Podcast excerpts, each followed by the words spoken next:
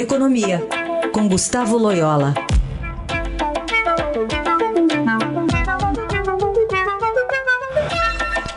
Oi, Loyola, bom dia. Bom dia. Bom, a gente tem uma movimentação grande, né, em relação a empresários, executivos, cobrando ações do Congresso Nacional em relação à pandemia. Também alguns banqueiros economistas divulgaram ontem uma carta aberta em que pedem medidas efetivas de combate à pandemia do novo coronavírus com a vacinação em massa da população. E você é um dos signatários. Exatamente, exatamente. É, a, ideia, a ideia justamente é, é mobilizar aí a sociedade, enfim, o governo, enfim, para atacar de uma maneira mais, é, vamos dizer assim, mais forte, mais eficaz, né, os problemas aí que a pandemia tem, tem trazido é, para o país, né, é, não apenas em termos de mortes e, e internações, mas também a, a questão econômica, né, e ali naquela nossa carta tem algumas uh, recomendações né, que é, se faz. Primeira delas, mais importante, a aceleração da vacinação, né?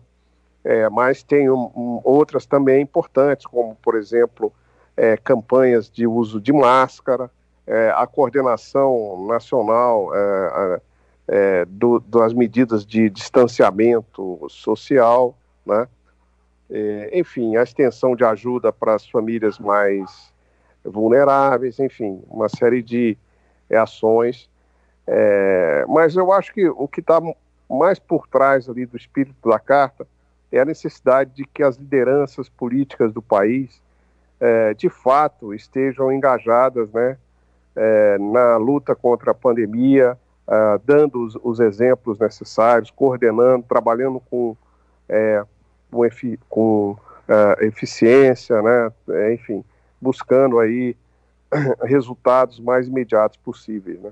Bom, Loyola, além desse documento é, do qual você participa, tem um outro também articulado aí por empresários é, que vinculam um programa de renda básica aqui no país às privatizações, a um fundo aí que para financiar programas sociais vindo de, das privatizações, da reforma administrativa também.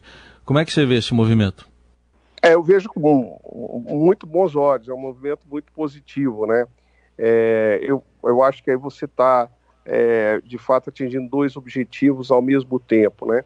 Primeiro, você está tirando o Estado de algumas áreas aí de atuação em que ele é, é nitidamente mais ineficiente do que o setor privado, onde há um risco muito grande de corrupção, como a gente viu no passado, enfim é, setores que realmente não, não, não, é, não necessitam da presença estatal, né?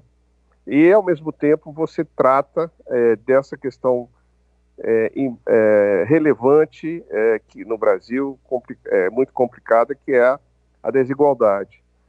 Desigualdade esta que tem aumentado com a pandemia, né? Quer dizer, uma das consequências aí que a pandemia vai deixar infelizmente, é uma sociedade mais desigual, uh, seja pelos efeitos diretos da perda de emprego, seja pelas questões da educação, né? enfim. Então, é importante que, que haja essas políticas é, de transferência de renda e que sejam é, fiscalmente responsáveis também, claro.